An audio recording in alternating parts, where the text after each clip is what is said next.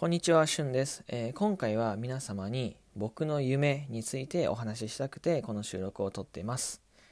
よかったら最後までお聴きください。えー、まず僕の夢を語るにあたってそもそも何でラジオトークを始めたのかっていうところの、えー、きっかけからお話ししたいんですけど、え僕はもともと配信の世界に興味がありました。でその興味を持ったきっかけっていうのもえ、高校生の時に、え、スマホを、え、持ちましてさまざまな SNS とか、えー、YouTuber だったりとかに触れることが多くなって、え、僕はその中で、えー、YouTube っていうコンテンツから、え、すごく刺激を受けてこの人みたいになりたい、え、自分が喋った、え、ことを伝えたことで、え、何か、え、聞いてくださって見てくださってる方たちに、え、笑ってほしいとかこうプラスの影響を与えたいて思いが強くて僕もこういう人みたいになりたい配信者になりたいと思って、えー、配信の世界に興味を持ったんですけどやっぱりこうなかなかハードルが高いと言いますか腰が重たいですよね配信ってやっぱ始めるにあたって。なのでうん思いはあったんですけどまあなんとなくいつかできたらいいなの気持ちで高校を卒業して、えー、大学に入って気がついた就活をしていたんですけどその就活の時期に自分を、えー、見つめ直す機会が増えてうんやっぱり配信っていうものは諦めきれないなと思って配信の世界に飛び込みたいと思ったんですけど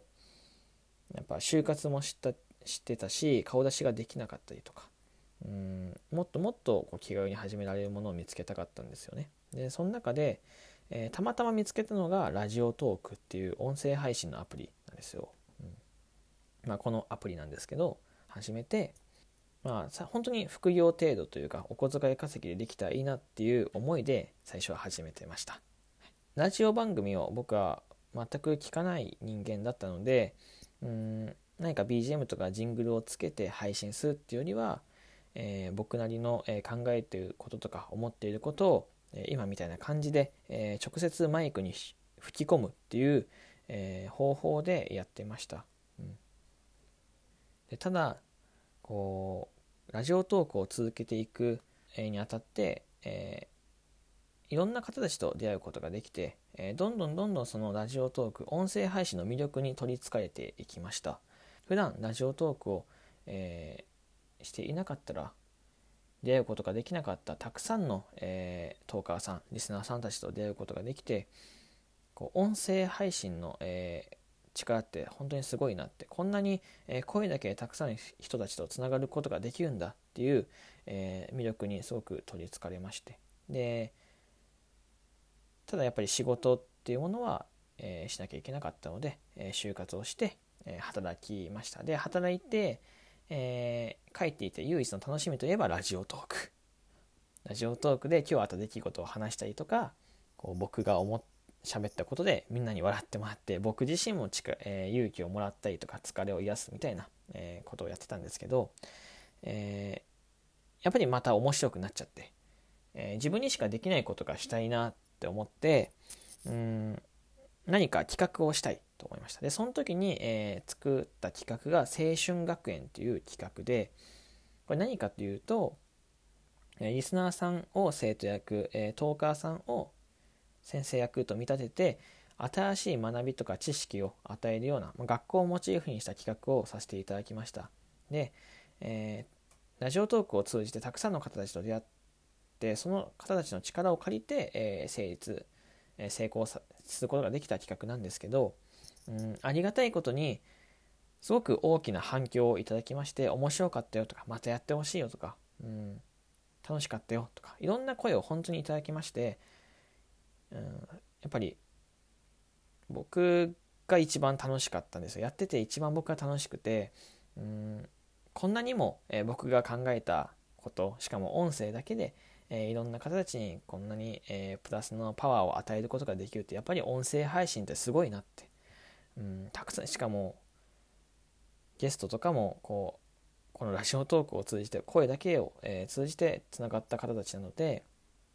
やっぱり、えー、音声配信の世界って面白いなって思ってて。でそのタイミングである一人のトーカーさんと出会って、えー、その方の名前が孫内竹内さんっていう、えー、トーカーさんなんですけど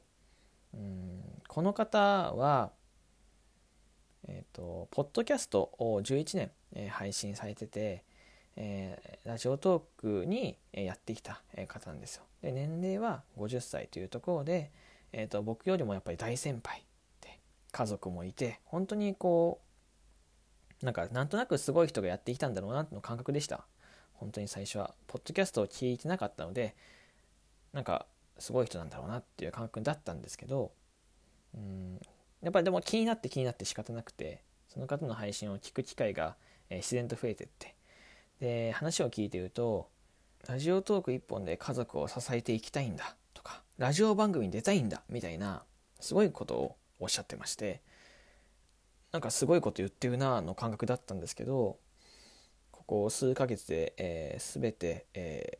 有言実行といいますか、えー、夢を叶えていっててで何よりもやっぱり僕が、えー、聞いててすごくパワーをもらって、えー、気が付いたら憧れるような存在になっててもっと言うと初めて高校生の時に YouTuber を見て